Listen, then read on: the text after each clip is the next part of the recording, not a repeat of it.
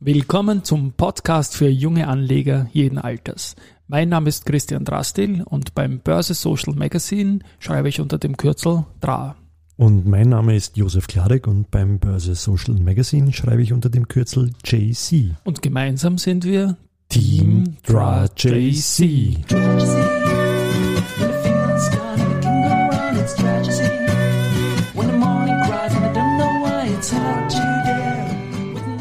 Weil wir das jeden Tag neu sprechen, habe ich heute das Datum vergessen in der Anmoderation. Haben wir?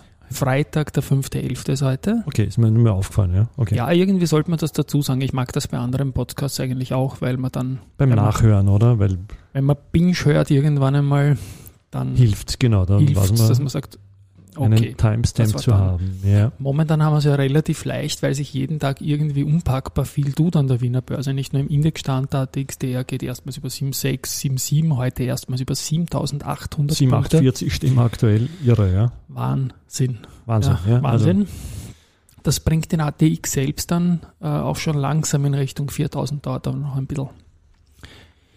jo, Ja, gut. wenn der Markt so stark, also wieder um, um 1% oder mehr als 1% steigt, dann ist meistens ein Indexschwergewicht dahinter oder oft ein Indexschwergewicht dahinter und heute ist es definitiv eines, nämlich die erste Gruppe, die Genau. jetzt beinahe 6% im Plus liegt. Da gibt es ja, wir haben es in den letzten Tagen eh erwähnt, eine unpackbar leibende Geschichte eigentlich. Die hat die Kaixa, die Großaktionärin aus Spanien, haben wir, glaube ich, in der Vorwoche gesagt, hat 10% knapp gehabt und hat angekündigt, das umplatzieren zu wollen. Und das ist jetzt passiert. Das war heute eine kleine Nachricht, dass es passiert ist. Ja. Und trotzdem steigt die Aktie gleich danach, also nach der Platzierung, die nur kaum unter dem Börsenkurs stattgefunden hat, bei 38, steigt die Aktie gleich einmal um 6% heute und hat das eigentlich ausgeglichen. Das zeigt eigentlich, wie groß das Interesse ist. Und ich habe mich dann, dann auch ein bisschen schlau gemacht und habe zum Beispiel äh, gefragt einen Wegbegleiter, ob er dabei war. Und der hat dann geantwortet, äh, nein, da hat es nur als ganz groß eine Chance gehabt, überhaupt eingeladen zu werden. Das war im Vorfeld schon ziemlich wegplatziert. Mhm. Was gab's, wer das gesagt hat? Das war der Mama, Mama, Ma Taker. Na der gut, war das. ja, ah, Und dann habe ich mir gedacht, okay, ich frage auch noch bei der Bank nach. Eigentlich müsste ich ja bei der, bei der Kaixa fragen, weil die haben wir platziert. Die Mhm. erste ist ja da eigentlich bei der Umplatzierung ihrer Anteile natürlich hoch interessiert, aber am Drücker ist die Kaixa. ja. Habe ich dann nicht gemacht, aber ich habe den Thomas Sommerauer gefragt, den Investor Relations Chef der erste Group, was er dazu sagt. Und er sagt, ja, also genau wo die Stücke hingegangen sind, kann er natürlich jetzt nicht sagen.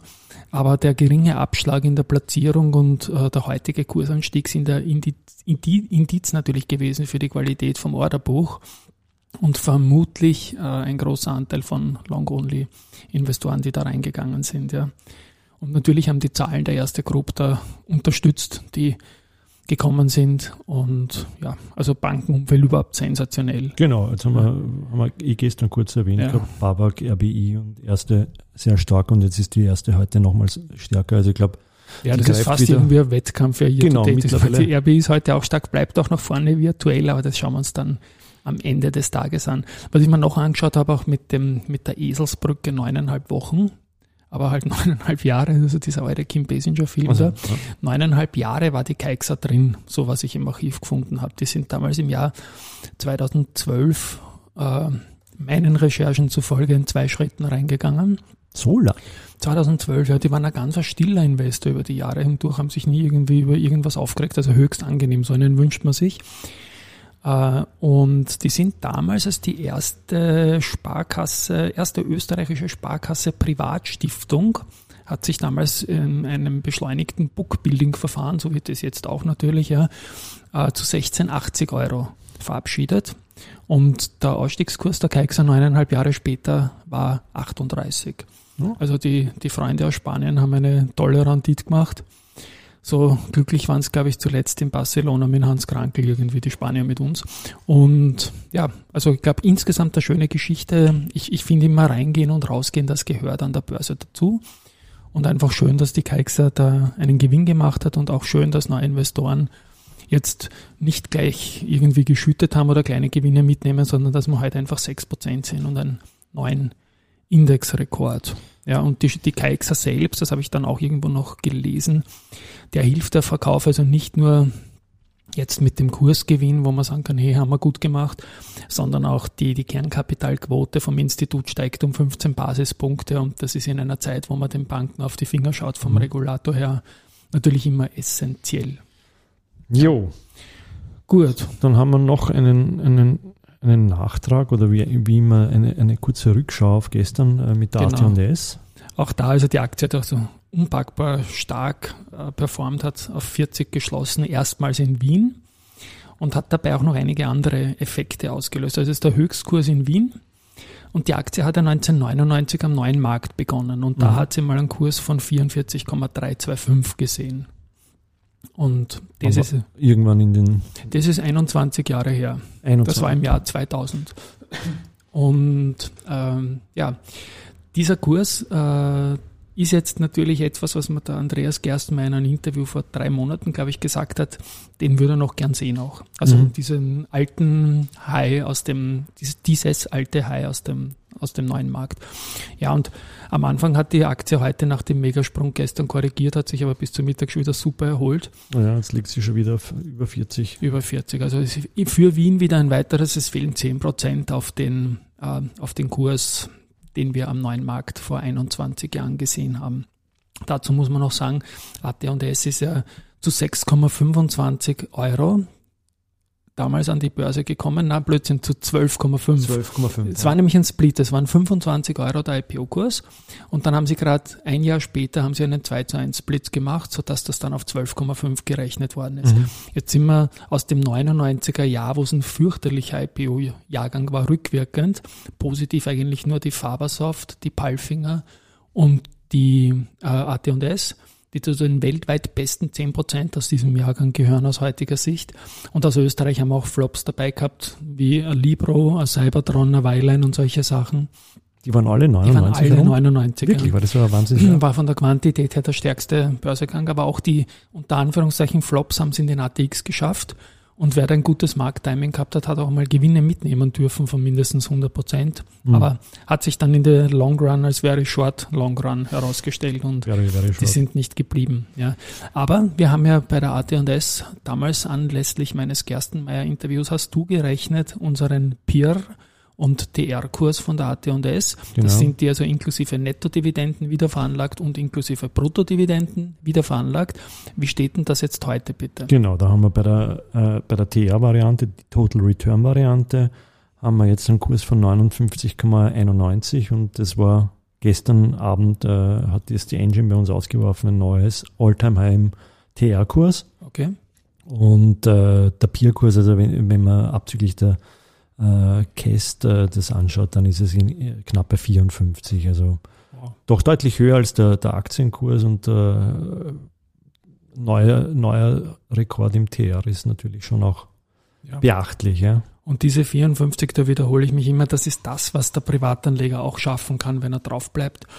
Und verglichen mit den 12,5 ähm, aus 1999 ist das natürlich gewaltig. Sind wir schon bei, ja, einer, ja. bei einer Vervierfachung. Ja, ja, genau.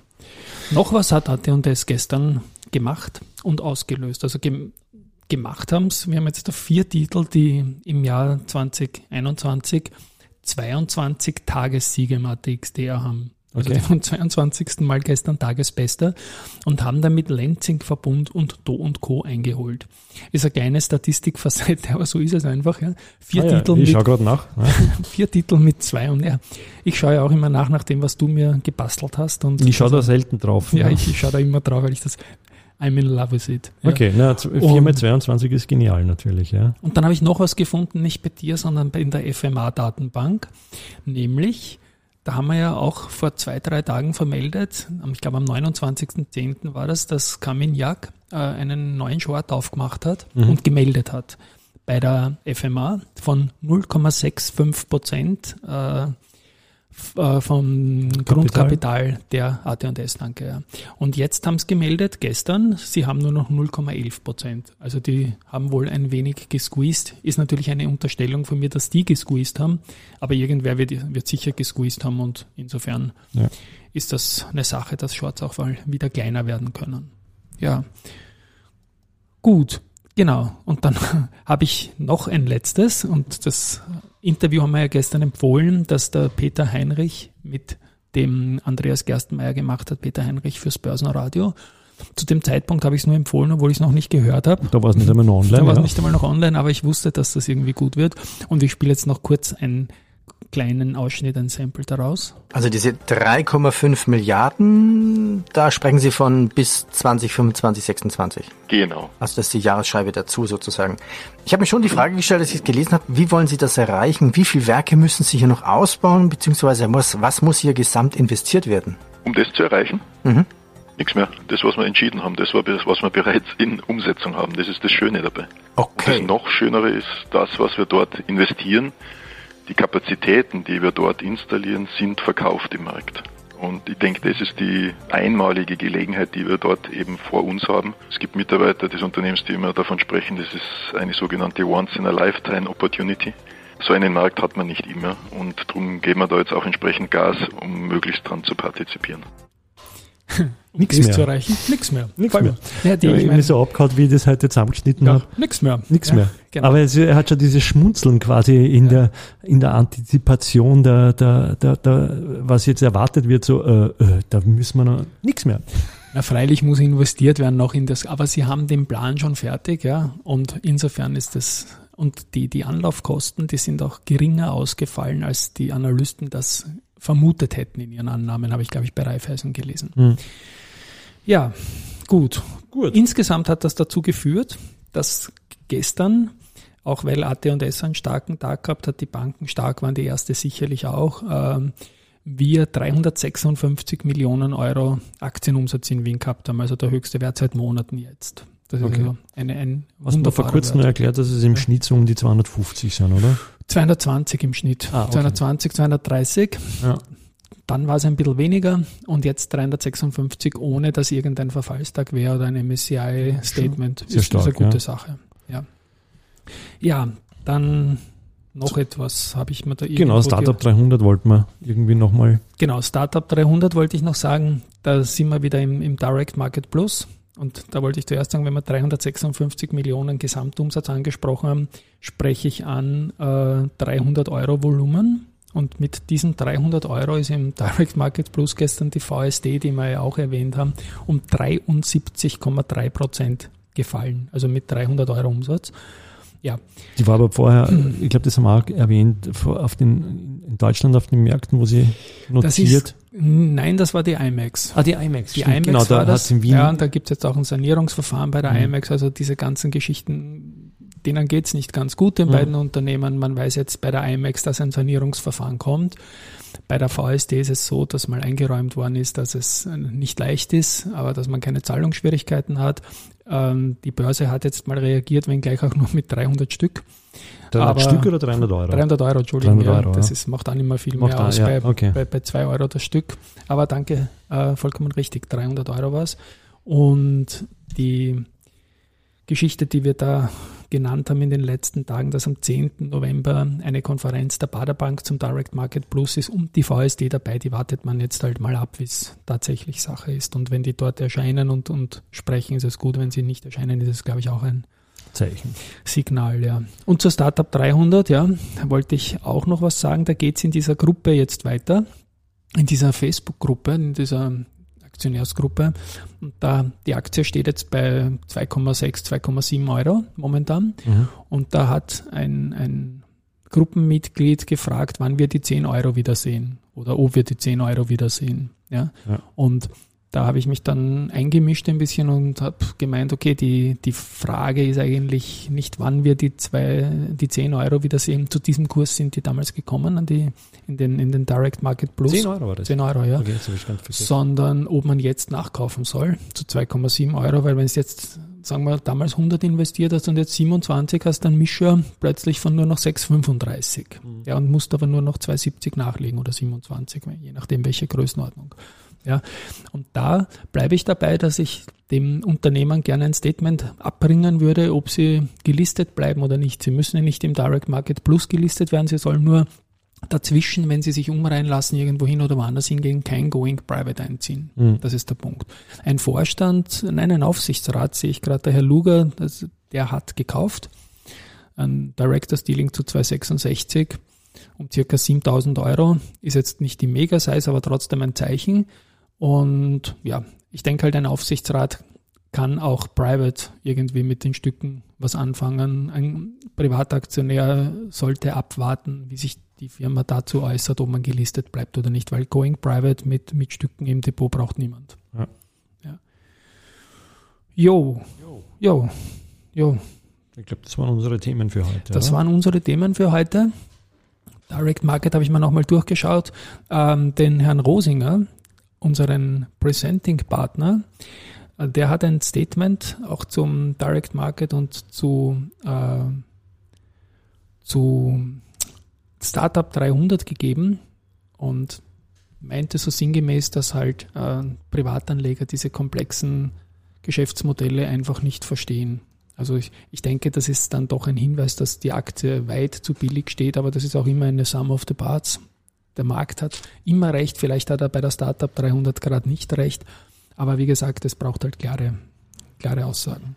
Ja, dann würde ich sagen, den Jingle spielen wir das nächste Mal zum Herrn Rosinger wieder ab, okay. äh, zur Rosinger Group und wünschen jetzt einmal ein wunderbares Wochenende. jo, ebenso von mir. Ja, und lassen die Sendung ausklingen mit. Lassen wir es ausklingen mit diesem Jingle heute. Und was fehlt dazu, dass wir es erreichen? Nix. Nix. Ciao. Ciao.